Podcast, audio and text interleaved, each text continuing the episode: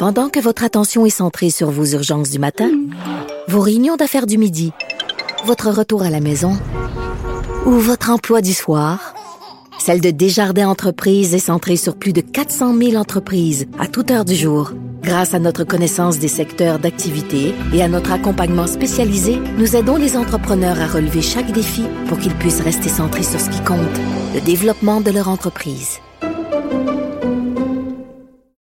La DPJ, la Direction de la protection de la jeunesse, a remis son bilan pour l'année 2018-2019 et il y a deux choses à retenir entre autres, dans ce rapport, euh, on on note une hausse de 6,2% des signalements et le nombre total de signalements a maintenant franchi la barre des 100 000.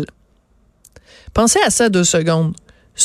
Imaginez, là, je sais pas, le, Centre Bell, le Centre Vidéotron, je sais pas, là, mettons 30 000 euh, personnes qui peuvent rentrer là-dedans. En gros, là, ben, c'est trois fois ça trois centres belles, trois centres Vidéotron remplis de gens qui ont fait des signalements à la DPJ. Pensez à ça deux secondes.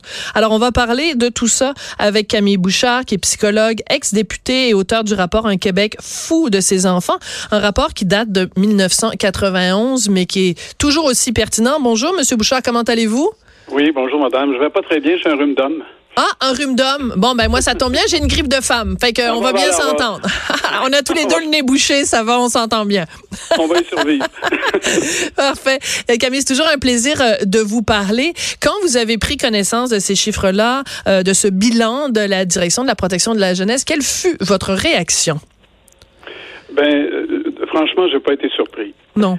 Euh, moi, depuis que j'observe euh, cette, euh, ce, phénomène-là, puis ça fait très longtemps, depuis que j'ai publié un Québec fou de ses enfants, je, je suis très, très attentif aux statistiques qui nous proviennent de notre système de protection de la jeunesse, et ça fait très longtemps que nous avons des augmentations annuelles régulièrement, et ça mhm. fait très longtemps qu'on dit que c'est inacceptable, mais ça fait très longtemps qu'on n'y change rien. Oui.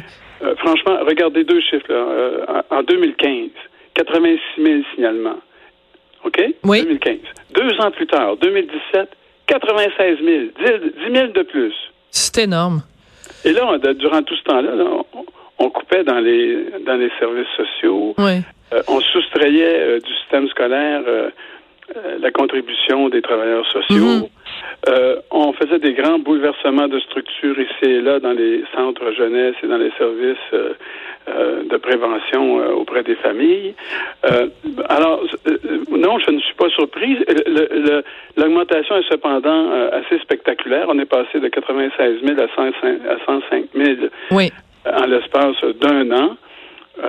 donc, il y a un phénomène là, qui s'est produit et qui est sans doute partiellement, mais pas, vraiment pas totalement, dû à ce qui s'est passé à Granby. Oui, ben Granby est également le cas de la petite Rosaline. Attendez, je, euh, attendez. En tout cas, bref, il y a eu deux cas. Il y a évidemment le cas euh, de Granby, puis il y a un autre cas, Rosaline. Je suis vraiment désolée. Je, j'ai une tendance fâcheuse à oublier les prénoms, mais il y a eu deux cas donc qui ont été très mhm. publicisés. Donc parce que quand on parle de signalement, on se pose toujours la question. Quand il y a une augmentation du cas de signalement, on se dit est-ce que c'est parce que sur le terrain, il y a plus de cas ou qu'il y a plus de gens qui disent ben au lieu de me taire, je vais faire un signalement? D'après vous, c'est laquelle des deux options monsieur Bouchard? Bon, alors un euh, pour répondre à cette question-là, il faut regarder attentivement d'où viennent les signalements. Oui. Et depuis des années, la proportion de signalements qui vient de la population qui n'est pas dans les services, hein, la, famille, les voisins, euh, les connaissances, euh, les gens qui sont à proximité, mhm. là, ça n'a pas bronché. Sur 100 signalements, il y en a 9, entre 9 et 10 qui viennent de la population en général, de la communauté. OK? Le reste vient des policiers, en premier, deuxièmement du milieu scolaire, troisièmement des organismes euh, qui donnent des services aux gens comme par exemple dans les CLSC ou les organisations communautaires, etc. Et bon, alors, ce portrait-là ne bronche pas. Euh, ce qui veut dire que, euh, ou bien on dit les gens sont plus vigilants qu'avant, euh, il se pourrait que, ou bien on manque de ressources là où on, s'aperçoit qu'il y a euh, des problèmes avec nos familles. Oui. Et, moi, je pense euh, vraiment que s'il y avait des bouffées de sensibilisation puis de prise de conscience, on les verrait dans les statistiques. Mais c'est pas ça qu'on voit. On voit une augmentation constante. Et, ce que je soupçonne, c'est que nos familles vulnérables ne sont, ne sont pas euh, suffisamment euh, servies correctement euh, par les services de proximité, c'est-à-dire par les gens qui, au point de départ, autour de la naissance, durant les premières années de l'enfant, hmm. dans les services qui ont un accès direct aux familles, ces gens-là sont sous-équipés pour intervenir auprès des enfants, si bien que euh, ils signalent à la protection de la jeunesse. Et, et, ça, c'est un, à mon avis, c'est un des grands, grands, grands problèmes que nous avons au Québec, c'est que nos systèmes, nos, nos budgets, euh, la formation, la composition de nos équipes de prévention, euh, l'application des, des, des, programmes les plus prometteurs puis les plus éprouvés scientifiquement dans le domaine là, se fait de façon inadéquate. D'accord. Mais vous l'avez mentionné tout à l'heure, M. Bouchard, vous avez dit que vous donniez les chiffres de 2015, de 2017, vous notiez l'augmentation entre ces deux périodes-là. Vous avez dit que ça a coïncidé en plus avec un moment où il y avait moins, une diminution en fait euh, des ressources. Donc, en fait, c'est absolument à s'arracher les cheveux parce que les besoins vont croissant et l'aide va en diminuant. Donc, euh, c'est facile de voir qu'on va frapper le mur à un moment donné. Enfin, d'autres diront qu'on l'a déjà frappé il y, a, longtemps. Mais comment on fait pour s'arranger qu'il n'y ait pas d'autres petites filles de Granby, d'autres cas comme la petite Rosalie? Parce que dans ces deux cas-là, le filet social dont on s'est doté supposément au Québec, ben, il a failli à ces deux petites filles et il faillit à plein d'autres enfants. Comment, comment on en est arrivé là? Ben, premièrement, vous voyez, là, euh, le premier réflexe qu'on a comme gouvernement, puis c'est pas nécessairement mauvais, là, je, je, je prétends pas ça, c'est euh, d'investir plus d'argent à la direction de protection de la jeunesse. C'est-à-dire à la salle d'urgence sociale. Là, tout, tout, a été mal. Euh, l'enfant arrive à la direction de la protection de, protection de la jeunesse. Là, on, on s'émeut de, des événements qui peuvent arriver. Mhm. Là, moi, j'ai toujours dit que Greenby, on, on, aurait pu en avoir pas mal plus, étant donné... Oui, vous l'avez dit à notre micro, d'ailleurs. Oui, oui, oui. Et, et, et, donc là, on investit. Hein, dernièrement, 47 nouveaux millions là, pour euh, diminuer les listes d'attente en évaluation des enfants, puis euh, en amélioration du suivi des enfants. Très bien. Mais ce qu'il faut faire de priorité, c'est d'examiner très attentivement ce qu'on n'investit pas ou ce qu'on investit mal bien avant. Avant? C'est ça, c'est en amont. Oui, exactement. En prévention. OK, ben alors, donc, alors, soyons concrets, Monsieur Bouchard. OK, moi, j'aime ça, les affaires concrètes, là, euh, terre à terre. OK. alors, donc, prévention, ça veut dire quoi? Vous avez parlé tout à l'heure, même dès l'accouchement. Donc, dans, même dans le milieu médical, le personnel devrait être mieux euh, euh, formé pour reconnaître, par exemple, des parents qui sont plus vulnérables ou qui sont inadéquats, je mets ça entre guillemets. Bon, regardez, euh, dans les années 90, fin des années 90, début des années 2000, on a, installé au Québec un programme qui s'appelle qui s'appelait Naître égaux, grandir en santé. C'est devenu au fil des ans les services intégrés en périnatalité petite enfance. Mais ça, c'est fondé, puis ça, c'est très concret, là, ce que je vais vous raconter.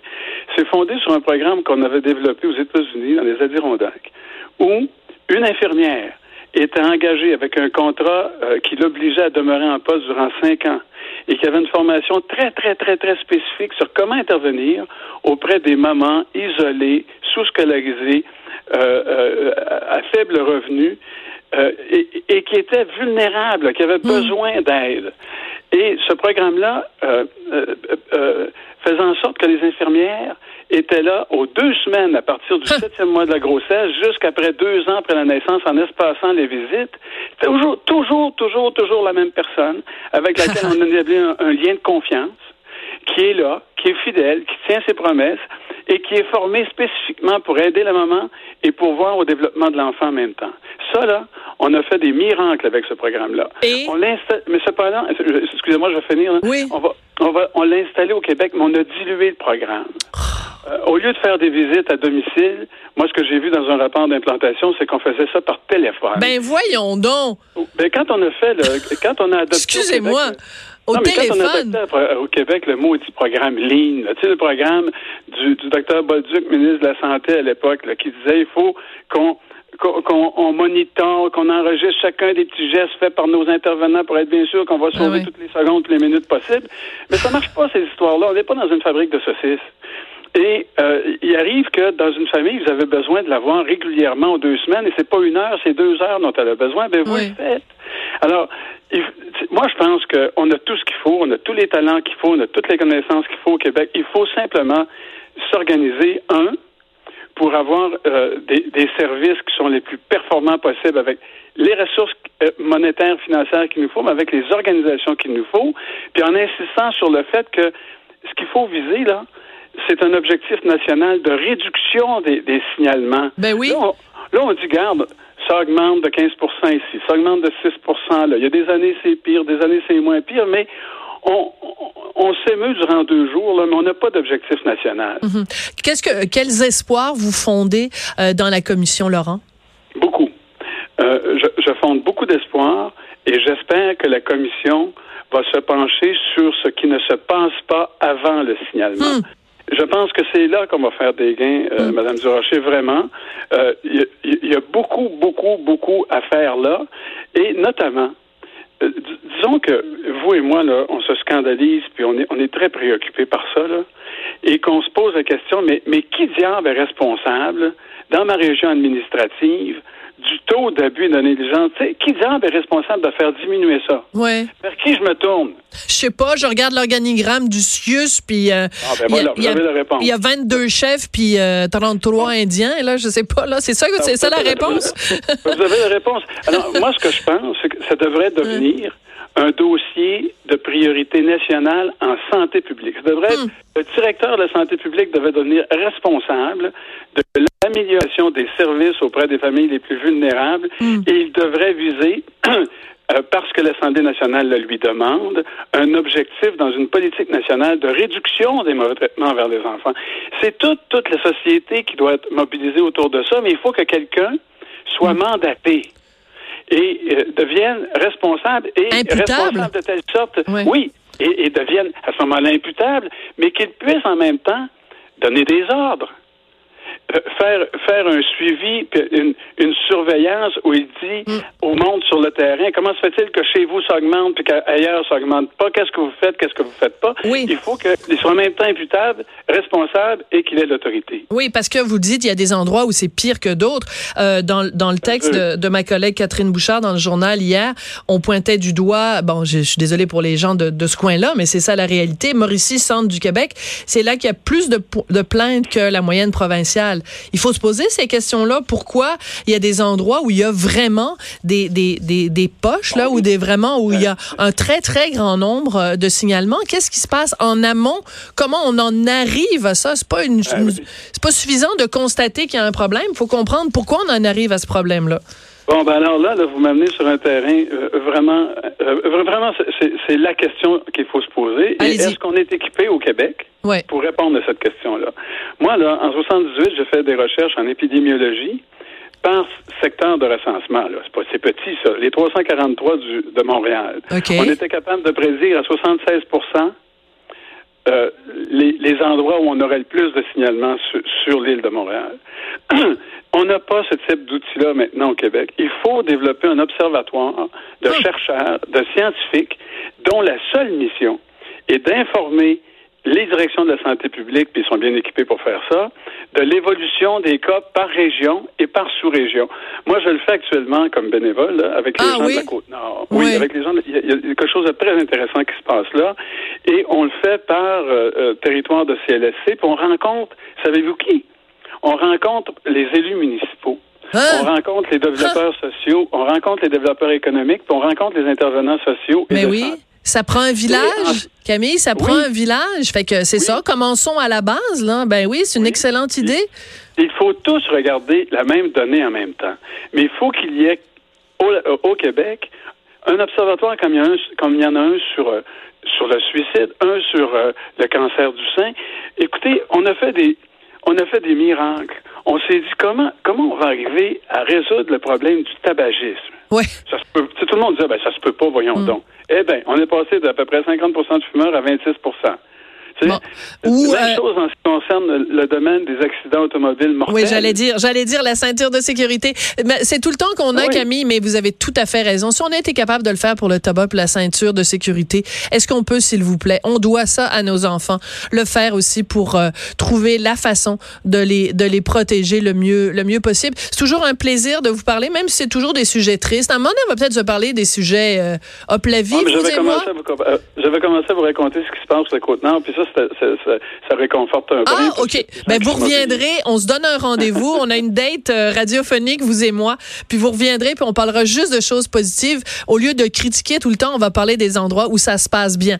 Une autre fois, avec plaisir, Camille Bouchard. Merci, psychologue, ex-député et auteur de ce fameux rapport Un Québec fou de ses enfants. Ça date de 91, mais disons que c'est un peu décourageant euh, quand on voit la façon dont ça a évolué en 2019. Après la pause, on va continuer à parler d'enfants. Décidément, l'émission parle euh, juste de ça. Le risque de mettre en ligne des photos de ses enfants, on en parle après la pause.